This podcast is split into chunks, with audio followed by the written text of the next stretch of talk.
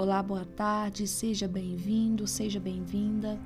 Nós estamos em mais um devocional e hoje nós vamos iniciar o capítulo 2 do livro.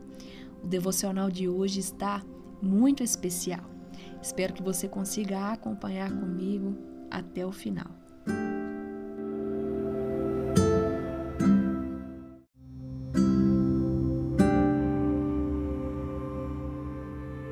Capítulo 2 O povo que conhece o seu Deus.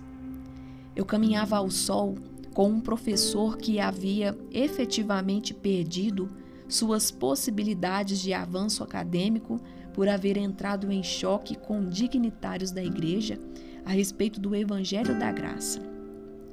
Mas não tem problema, disse ele durante a conversa, pois eu conheci a Deus e eles não. A observação foi um mero parêntese, um comentário trivial sobre algo que eu havia dito, mas ficou gravada em minha memória e me fez pensar. Não imagino que muitos de nós diríamos com naturalidade que conhecem a Deus.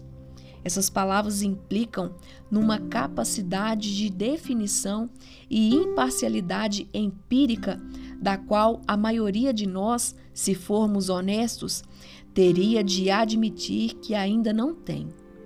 Afirmamos talvez ter um testemunho e podemos contar nossa história de conversão com o melhor deles.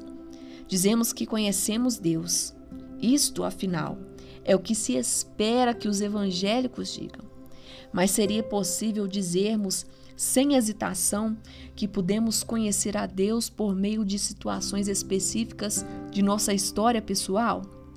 Eu duvido, pois suspeito que a experiência que a maioria de nós tem de Deus nunca foi tão intensa.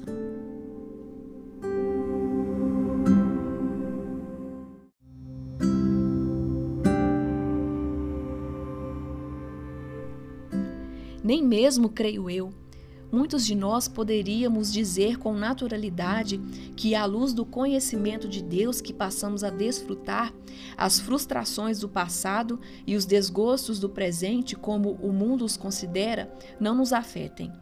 A realidade é que, para a maioria de nós, eles nos afetam. Vivemos como se fossem nossas cruzes, é assim que as chamamos. Constantemente nos vemos caindo na amargura, apatia e melancolia quando pensamos nelas, o que acontece com frequência. A atitude que mostramos para com o mundo é uma espécie de estoicismo seco, a quilômetros de distância da alegria indizível e cheia de glória que Pedro cria que seus leitores estavam demonstrando. Pobres almas, diriam nossos amigos acerca de nós como eles têm sofrido. E é exatamente isso o que sentimos a respeito de nós mesmos.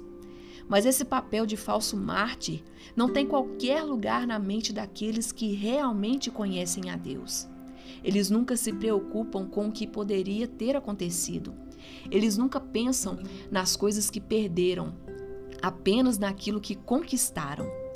Mas o que para mim era lucro, isto considerei perda por causa de Cristo, escreveu Paulo.